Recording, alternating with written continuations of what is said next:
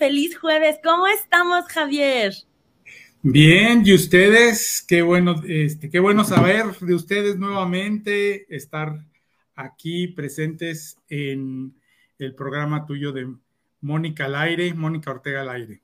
Ay, sí, estamos muy contentos porque la verdad es que hemos tenido una muy buena semana. Como siempre, todos los temas han estado súper interesantes y hoy, para no variar de jueves de business y tecnología, tenemos un temazo con Javier, nuestro asesor financiero y de seguros, porque nos va a hablar de la inflación. Y es que le voy a decir una cosa. Empiezan a decir, no, que la inflación y que ahora ya sabemos, ¿no? Con cabecita de algodón y que quién sabe qué pero mucha gente ni siquiera sabe de qué se trata, en qué consiste y cómo es que realmente nos afecta la dichosa inflación. Lo único que vemos, como yo diría como usuarios silvestres, es esta parte de que todo se pone más caro y que el dinero no me alcanza pero de verdad, de fondo, pues es un tema que luego se revisa por ahí en las clases de economía, pero que aún así tampoco se crean que está tan fácil. Y Javier se dio a la tarea de que hoy nos lo platique con peras y manzanas. ¡Eh! Mira, bien dices, bien dices que eh, es, es algo que no vemos, pero que nos, que sí sentimos y sobre todo en nuestros bolsillos, en nuestra cartera. De pronto, este, si vamos a, esa imagen es creo que muy clara eh, de lo que encontré para, para que visualmente entendamos, eh, no lo necesitamos mucho, pero para que visualmente entendamos que de pronto donde más sentimos la inflación es en el costo de, de, de lo que vamos a comprar en el súper, en el mercado, y que forma parte de, lo que tenemos que comer, ¿sí? O sea, de nuestra canasta básica, ¿sí? Vamos a hablar de eso. Entonces, la, la, inflación efectivamente está presente en todas las economías del mundo, ¿no? México no es la excepción, no es el único en que está sufriendo inflación o que ha sufrido inflación, no. La inflación forma parte de todas las economías del, mundo. Bueno, ¿qué es la inflación? Y aquí me va a tener este, 20 segundos, 30 segundos. Esta es la definición del libro. Aumento generalizado y sostenido de los precios de los bienes y servicios de un país. Y ahí pongo ejemplos de carritos, de que con un billete, por ejemplo, vamos, en 1998 a lo mejor con un billete de 100 pesos medio llenábamos el carrito ese mismo billete de 100 pesos, siete años después, en el 2005, pues ya no llena tanto el carrito. Y en el 2012, o hoy, hoy, 10 años después, 2022, 100 pesos. Pues en el carrito te prestan en el súper, Javier, porque se los llevan. Exactamente. Entonces, esa sería la definición para que quede muy claro. Ahora, ¿cómo se mide la inflación? Sí, este, la inflación eh, eh, también, bueno, en términos, como dijiste, las clases de economía, pero no tenemos que ser grandes economistas o haber asistido a alguna clase para entender lo que es la inflación. Nada más que aquí sí les traigo un poquito esa parte teórica. Eh, ¿Cómo se mide la inflación? Bajo el índice nacional de precios al consumidor. Mira, lo vamos a poner en términos que todos nos entendamos. Los que se encargan de medir la inflación, que es el Banco de México o los bancos centrales de los países, toman, miden a través de los productos que la población consume más. Y esos productos, el jitomate, el huevo, el, azúcar, el café, el arroz, los frijoles, en el caso de México. En otros países me dirán otros productos, ¿verdad? Pero eso que, que, que integra la canasta básica, entonces hoy, este jueves 21, pues este, la, gente del Banco de México va a los súper y checa que el jitomate pues anda a tanto, la papaya anda tanto, el limón, la naranja, el huevo, el aceite, el arroz. Y la medición la vuelve a hacer las siguientes semanas. Y la variación de precio, eso es inflación. ¿sí? ok. Entonces, eso es el famoso índice nacional de precios al consumidor. Ahora, ¿qué causa la inflación? Perdón, perdón. El índice nacional de consumidor, eh, bueno, desde el 2010, en el caso mexicano, Banco de México y otra institución, porque nos están viendo en otros países, que llamamos nosotros el INEGI, el Instituto Nacional de Estadística, Geografía e Información, nos ayudan a medir, vean ahí, 83.500 productos que consumimos mayormente la, población. También incluye servicios. En 46 poblaciones de todo el país. ¿sí? Y cada 15 días miden ese, eh, eh, como lo, en el ejemplo que puse anteriormente, para determinar la inflación y su comportamiento. ¿Sí? Ok, causas de la inflación. Este, básicamente estamos siempre hemos ido a hablar de la ley de la oferta y la demanda. Bueno, si la demanda, si más consumidores de bienes, si eh, demandan, buscan, buscan comprar una gran cantidad de bienes, pero no hay los suficientes bienes, los pocos que hay elevan su precio. ¿Sí? Entonces, aquí también podemos encontrar, me adelanto un poco, la, manera de solucionar o entender por qué la inflación se fue para arriba.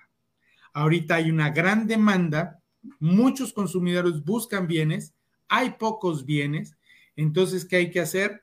Producir más bienes, pero no es tan fácil. ¿Sale? Ok. ¿Cómo controlar la inflación? Esta es una manera. Y los bancos centrales determinan que para que controlar que los precios no se vayan tan arriba, ¿sí? Al menos lo que controlan los bancos centrales son las tasas, el costo del dinero, a través de las tasas de interés. Entonces, si el dinero, eh, ¿cómo que eso que cuesta el dinero? Bueno, el crédito, el, dinero de plástico, el dinero que nos prestan en los bancos, se vuelve más caro el interés sube, entonces buscamos comprar menos, consumir menos y con eso bajar el precio, bajar la inflación. No necesariamente bajar los precios, simplemente bajar el consumo. Esa es una manera. La otra ya medio la mencioné, incrementar la producción, la oferta de productos y equipararla y buscar un punto de equilibrio entre la demanda y la oferta. Estoy hablando mucho en términos este, económicos, pero creo que se entiende. ¿Sí? ¿Algún comentario, Moni? No, pues más bien aquí, por ejemplo, lo que nos decías, que hay como dos factores, ¿no? Uno, entiendo yo, es esta parte donde, este, pues el dinero que te prestan, ¿no? Que es el de los bancos o un préstamo que tengas o la tarjeta de crédito. Lo que hace es que la tasa de interés se sube. ¿Para qué? Para que tú no estés moviendo como dinero que no es tuyo, porque se te hace muy fácil, ¿no? Esa sería la primera manera. Y la segunda nos dice, eh, nos dices tú, este, mm, aquí lo que busca es, pues, que tú empieces como a gastar nada más lo necesario, como que no haya este como despilfarro, por decirlo así, o gasto em, que no sea en cosas que son básicas, como podrían ser los servicios básicos de casa, ¿no? Que es agua, luz, internet, ya no se dice teléfono, no, agua, luz, internet Sí, ya el teléfono fijo está, ya murió. Exactamente, eh, o por ejemplo, bueno, quien lo ocupa, yo creo que ya es parte de la canasta básica desde hace un tiempo, tu línea de teléfono celular o lo que le cargas si no tienes una, una línea contratada, los alimentos básicos y dentro de esa canasta básica pues también se consideran algunas cosas como es ropa, incluso creo que, bueno, creo que lo único que no está es diversión o algo así, pero en general sí te consideran como... Antes, en la, ahora sí que en la teoría clásica económica, sí, en la teoría clásica económica no se medía, por ejemplo, el entretenimiento. Exacto. Pero pues forma parte del gasto continuo. Regular, como ir al cine. De una, Regular de una persona y no se diga de una familia, ¿sí? Entonces el entretenimiento puede ser, por ejemplo, ir al cine. ¿Sí? Eh, asistir a una feria, eh, o sea, vamos, hay muchas monedas de entretenimiento, ¿sí? Y, e implican un gasto, ¿sí? Eh, entonces, ese sí se mide, sí se mide hoy en día, o sea, eh, cuando... Ah, el indicador, pues digamos, el indicador cuando empezó a, cuando, cuando surgieron los indicadores, y decir, bueno, ¿qué vamos a medir para saber cómo está la inflación? Pues nos fue, se fueron, haciendo un poco de historia, se fueron a lo que es la canasta básica, a los, a los productos de consumo continuo para la, para, para, pues, para la sobrevivencia humana, o sea, los alimentos, vamos a decirlo así.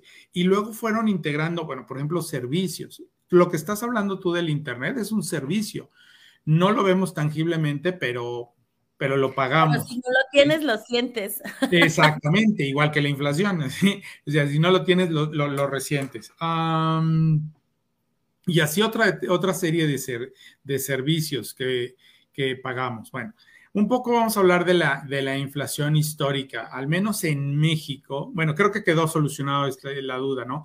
El entretenimiento, ya nada más para dar conclusiones aparte, el entretenimiento sí, sí se mide actualmente y lo, y lo hacen ya en, ahora sí que en las nuevas teorías económicas, en todas las economías del mundo, en todos los países también lo integran, ¿sí? Y otro tipo de servicios, servicios financieros, eh, servicios de salud, por ejemplo, que se pagan aparte de los gastos médicos mayores. En, hay muchos tipos de inflación, ¿sí? No es la misma, está la inflación generalizada, pero ya por, por actividades empresariales, por actividades productivas más que empresariales productivas, hay un tipo de inflación, ¿sí? La inflación industrial es muy diferente a la inflación generalizada o de consumo, o la inflación de servicios, es muy, muy diferente. Pero no voy a ampliarlo porque nos podemos hacer bolas, ¿verdad? Claro. Voy a hablar un poco de historia, al menos en México, para, para nuestra audiencia mexicana, pero para los extranjeros entendemos que, y yo creo que la historia es muy similar en otros países. Este, aquí estoy hablando de 1988, ¿sí? Hace 34 años. Wow. ¿Sí? ¿Qué edad tenías en 1988, Mónica? Si nos puedes decir. ¿O qué estabas haciendo? 12. Estaba saliendo de la primaria. Estaba saliendo de la primaria. No, pues yo estoy más, yo, yo era, soy más grande que tú. Sí, yo ya estaba, eh, yo ya había salido de la, de la prepa. ¿De la prepa? Sí. O sea, como seis años más. Sí, más o menos. Bueno, el punto es. ya estamos calculándonos aquí. Fíjense, lean, a ver si la alcanzan a leer ahí. La inflación en 1988 fue de casi 180%. ¡Wow! O sea, ¿No, es el año, ¿No es el año en el que iban a defender el peso como perro? Eh, andábamos por eso, sí, ah. andábamos saliendo de eso. Este, pero bueno, hay que contextualizar a todos los Perdón, Javier, para las generaciones muy jóvenes. No saben de esto. No saben de esto, este es un chiste, ¿no? Eh, como los memes de ahora. Y es que hubo un presidente en México que dijo que iba a defender el peso y la economía como un perro.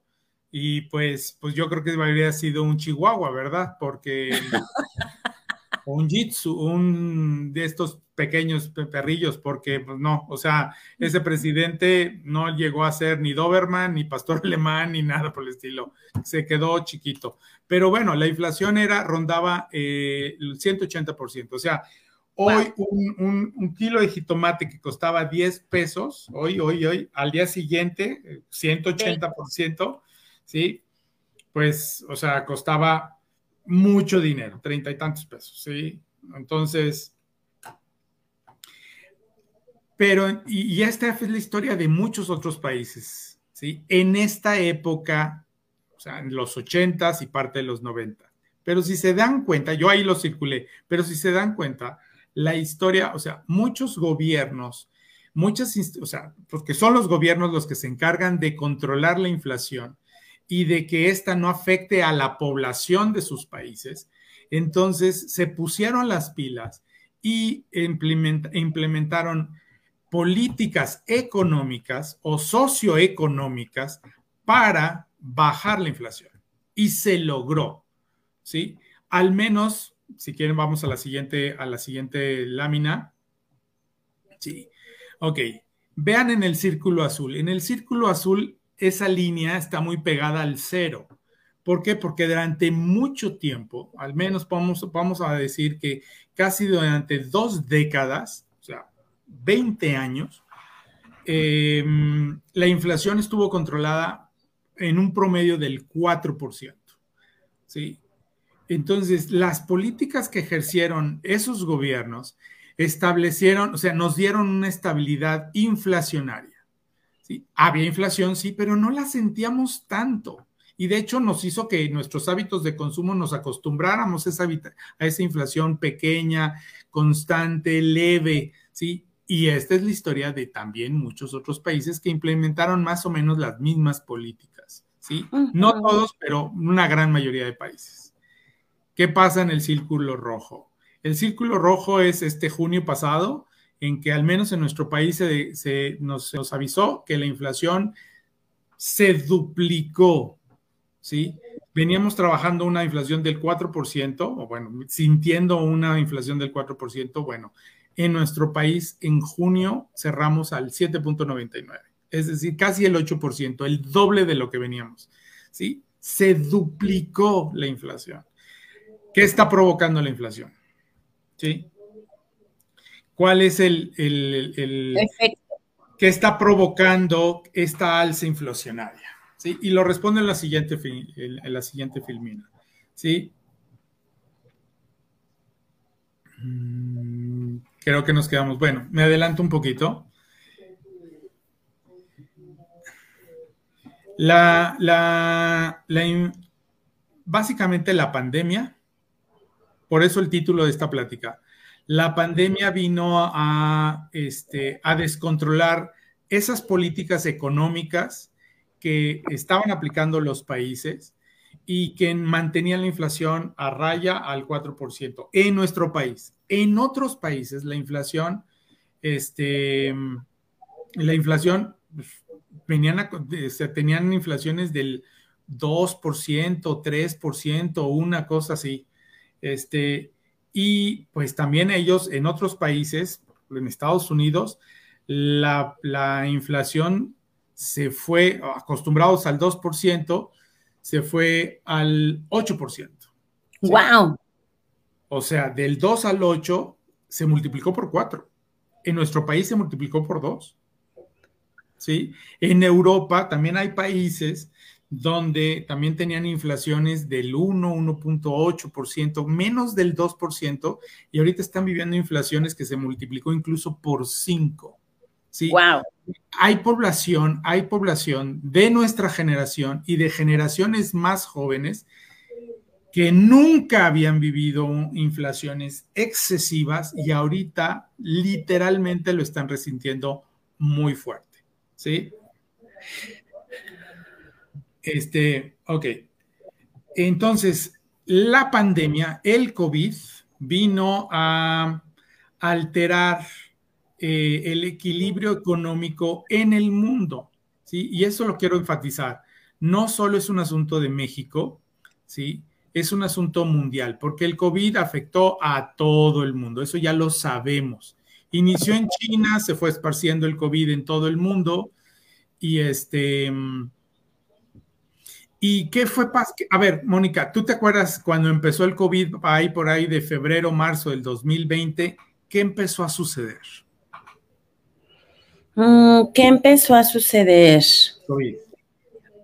Bueno, creo que lo primero, este, pues que la gente no creía que fuera real. Ese era como lo primero. Sí. Y luego hubo, este, como esta histeria como colectiva de mm, comprar cosas y acumularlas. Como un poco de desabasto en los, en los centros comerciales, ¿no? Y qué otra cosa sería. ¿Qué empezó? La gente, los que nos dijeron, te vas a tu casa, no ah, sales. Ah, bueno, sí, a todo el mundo lo, nos mandaron a lo que denominan el encierro. Y mi trabajo, pues muchas personas perdieron su trabajo. En el mejor de los casos, ¿sí? Vamos a estacionarnos en esta de COVID y guerra, pero en el mejor de los casos, ¿sí? En el mejor de los casos, te dijeron, ok, no pierdes tu trabajo, vas a trabajar desde casa, pero tu ingreso va a disminuir. Pero ya no te voy a pagar lo mismo. ¿Sí? Y se fueron, se fueron cerrando, vámonos viendo a nivel mundial, se fueron cerrando las economías. ¿Sí? Dejamos de comerciar con otras comunidades, dejamos de, de producir en otras economías. Entonces vamos a detenernos en esta un ratito. ¿Sí? La inflación se volvió mundial. ¿sí? ¿Por qué? Porque hasta, hasta antes eh, de las últimas dos décadas de, teníamos un intercambio comercial con otros países. Y esos países cerraron con la con la el COVID, cerraron sus este fronteras. sus fronteras y muchos de los productos que nosotros aquí en México consumíamos, pues estaban integrados por por productos que venían de otros lados también. Importados. Importados. Ok. Se alteró las economías mundiales y eso alteró también las políticas económicas de cada país que hizo que los pocos productos que teníamos al alcance vieran elevados sus, sus precios y pues la oferta también disminuyó. O sea, la gente, perdón, la demanda la demanda. O sea, mucha gente no podía pagar muchos de los productos que estaba acostumbrado a comprar porque también sus ingresos disminuyeron. Eso es lo que está pasando todavía en nuestro país. Por eso sigue habiendo inflación en nuestro, en muchos países, pero también en el nuestro, ¿sí? La inflación, o sea, no le tengo que platicar a un ama de casa que va continuamente a comprar eh, el súper, ¿sí? hacer el mandado al mercado o al supermercado, ¿sí? porque ve pues que el marido a lo mejor le sigue dando lo mismo, ¿no? La misma cantidad para que vayas al súper. O ella de sus ingresos también destina una cantidad, la misma cantidad para hacer el, el mandado, pero ya no le alcanza cada vez trae menos jitomates, menos, menos, menos productos, porque ya no le alcanza. Todo está muy. ¿O sabes qué pasa, Javier? Bueno, al menos yo creo que es lo que observo. Porque las mamás son no, las mamás de verdad o las personas que administran su, su súper son mis respetos como súper, así, súper heroínas. Porque, porque tú no ves que en tu casa a lo mejor no haya jitomates, este, eh, tortillas, como lo básico, ¿no? Queso, leche, huevo. Pero a lo mejor si compraban un pastel, ya no compra pastel, ¿no? O a lo mejor si compraba este, las gelatinitas estas de los niños. Ajá. Eh, eh, ahora compra el sobre y ella prepara la gelatina en la casa. O sea, hace ajustes para que no se note eso que a lo mejor no se pudo comprar en esta ocasión, ¿no? Exactamente. De hecho, te me estás adelantando un poco. Ay, perdón. Estamos en la misma sintonía, porque te me estás adelantando un poco en qué hacer para afrontar la inflación. Pero vamos a seguir viendo un poco de cómo está afectando la inflación. Vamos a terminar cómo está afectando a los demás países, un poco de lo que ya mencioné. Este, mm, a ver si podemos continuar con la siguiente. Este, por ejemplo, en Estados Unidos. En Estados Unidos, en, Ah, bueno, aquí tenemos 2021 y 2022, pero ellos siempre, o sea, Estados Unidos estaba acostumbrado a una inflación del 2%, menos del 2%. No, pues nada. O sea, y hoy, o sea, hoy a finales de mayo les dijeron, tu inflación es del 8.6%, o sea, se multiplicó por cuatro. ¿Qué pasa en otras economías? y, lo vamos a ver en la siguiente eh, gráfica. ¿sí? En las siguientes, en, las, en, Europa o nuestros socios comerciales, por ejemplo en China, o sea, en España, en España tenían, o sea, aquí se multiplicó por cinco la inflación. ¿Sí? En Reino Unido, o sea, Gran Bretaña, etcétera, etcétera, todo lo que es Reino Unido, ¿sí? En Estados Unidos, pues, ya hoy, o sea, a junio, su inflación ya superó el 9%. Portugal, Canadá, Italia, México, Alemania, ahí vean el comparativo. O sea, vamos a entender, esto es mundial. Primero. Ahora, me remito a la frase que decimos aquí en México, ¿sí? Que este, no porque sea un mal un mal generalizado, nosotros nos vamos a quedar de brazos cruzados, ¿sí? O nos vamos a quedar lamentándonos, ¿sí? Hay que, o sea, los gobiernos eh, se supone que están destinando políticas o estrategias económicas, sociales, estrategias públicas para afrontar, para paliar la inflación para que la población ya no sufra este incremento generalizado de precios en la canasta básica. ¿sí? Y mucho de lo que está haciendo es, eh, bueno, le toca hacer el gobierno, pero mucho de lo que también tenemos que ser los consumidores, ¿sí? Es también trabajo de nosotros. Es decir, nosotros tenemos que poner nuestro granito de arena, nuestra participación no le podemos dejar, y esto quiero ser enfático, no le podemos dejar o no esperemos que la chamba la haga exclusivamente el gobierno. ¿sí?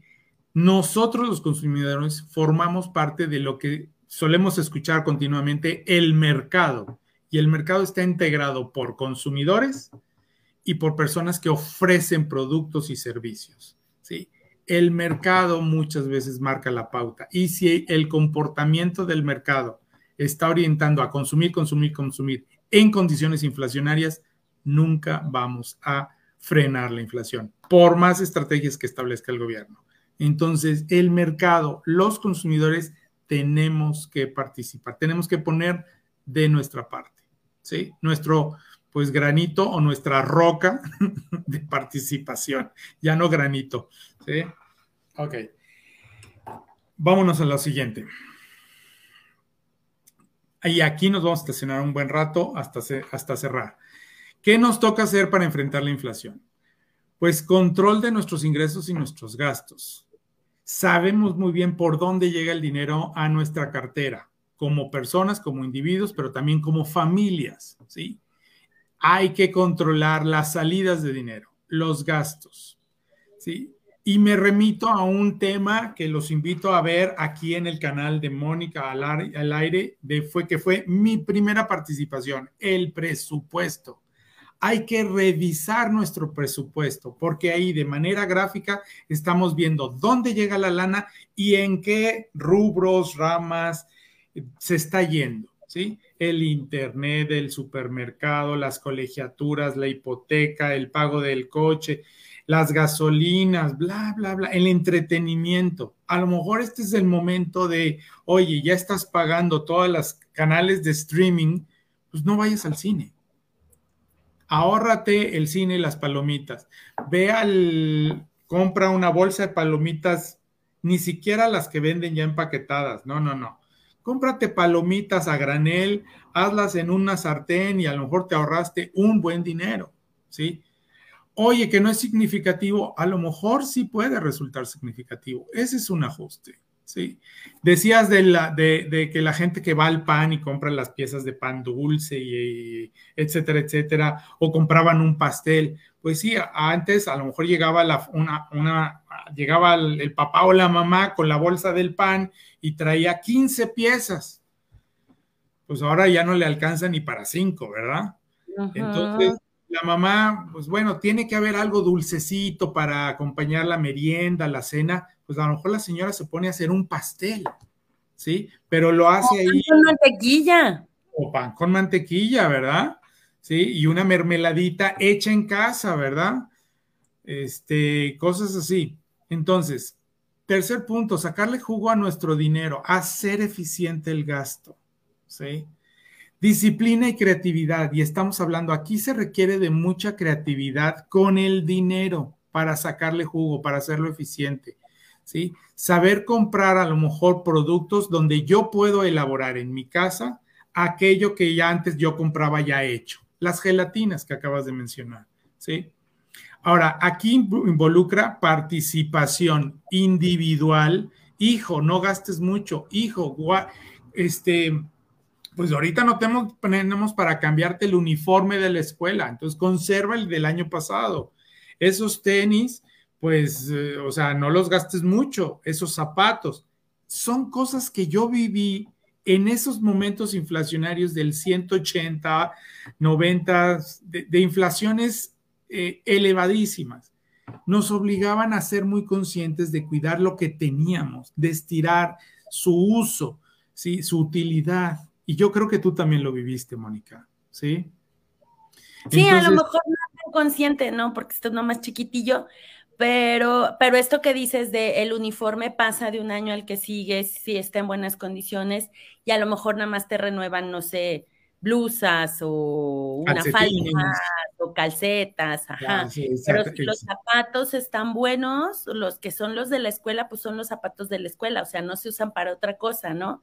Y es como esta parte de hacer como que las cosas tuvieran mayor durabilidad. Claro. Ahora, la participación debe ser individual, o sea, los hijos, cada quien, digo, aleccionarlos de manera también creativa, inteligente y consciente de que lo que ahorita pues no es momento de gastar este, excesivamente o como en otros tiempos se venía acostumbrando el gasto. Y pues conjunta también la participación, involucrar a todos en la familia, primero en individual y luego en conjunto como familia, que sea una meta común saber eh, gastar de manera eficiente. Buscar otras fuentes de ingreso. A lo mejor, pues, digo, yo recuerdo que en esos momentos mi mamá decidió dar clases. Ella manejaba perfecta, hablaba perfectamente inglés y pues empezó de, de, ser madre de casa, el, modelo típico de madre de casa, y salió a la calle a buscar a las escuelas dar clases de inglés.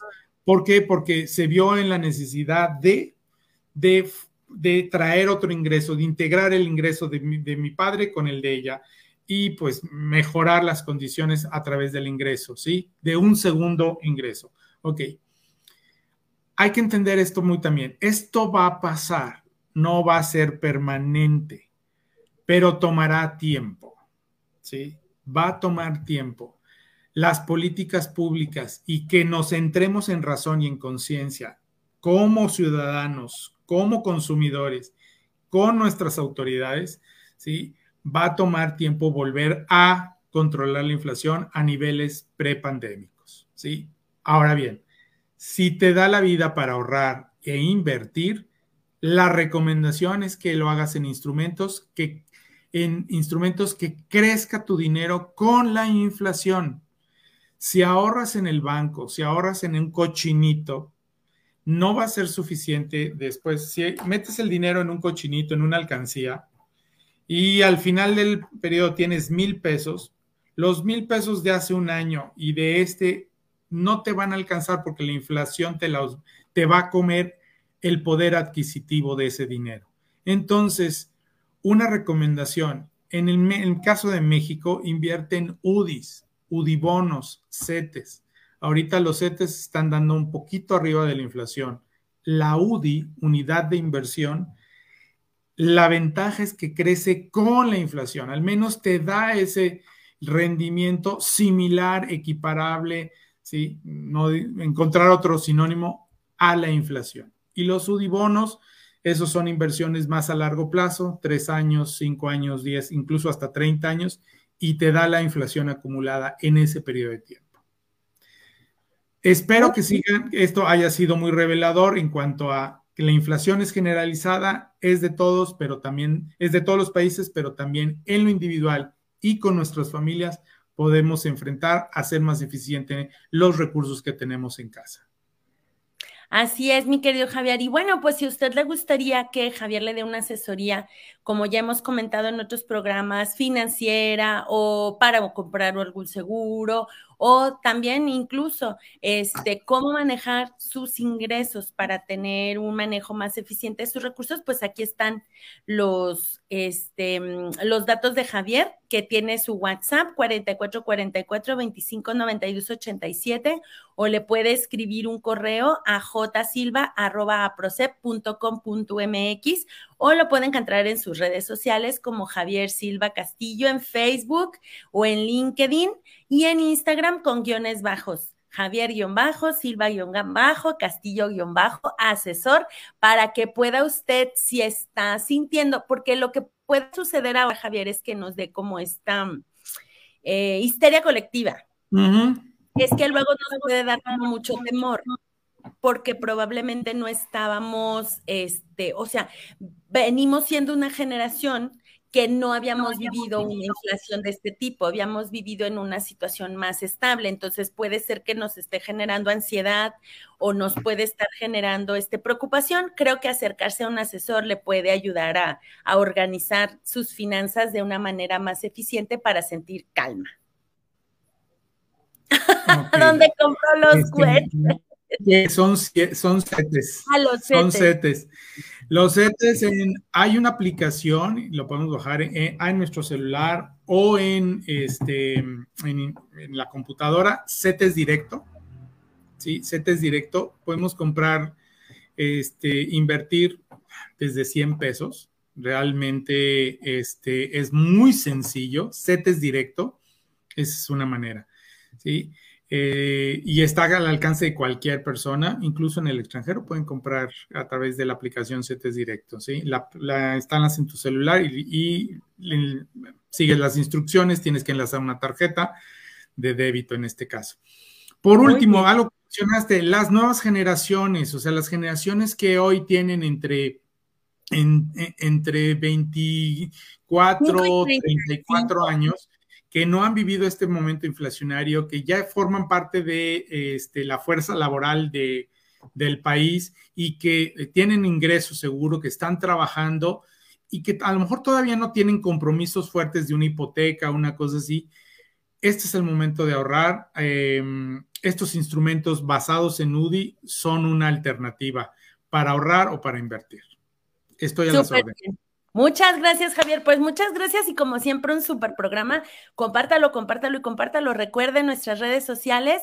Moni Ortega al aire en Facebook, en Instagram, nuestro canal de YouTube. Suscríbase, activa la campanita porque no te pierdas ninguno de nuestros episodios. Y si te gusta más escucharlo de trayecto, pues nos encuentras en nuestro canal de Spotify, Moni Ortega al aire también. Descarga tu podcast y recuerda calificarnos con muchas estrellitas.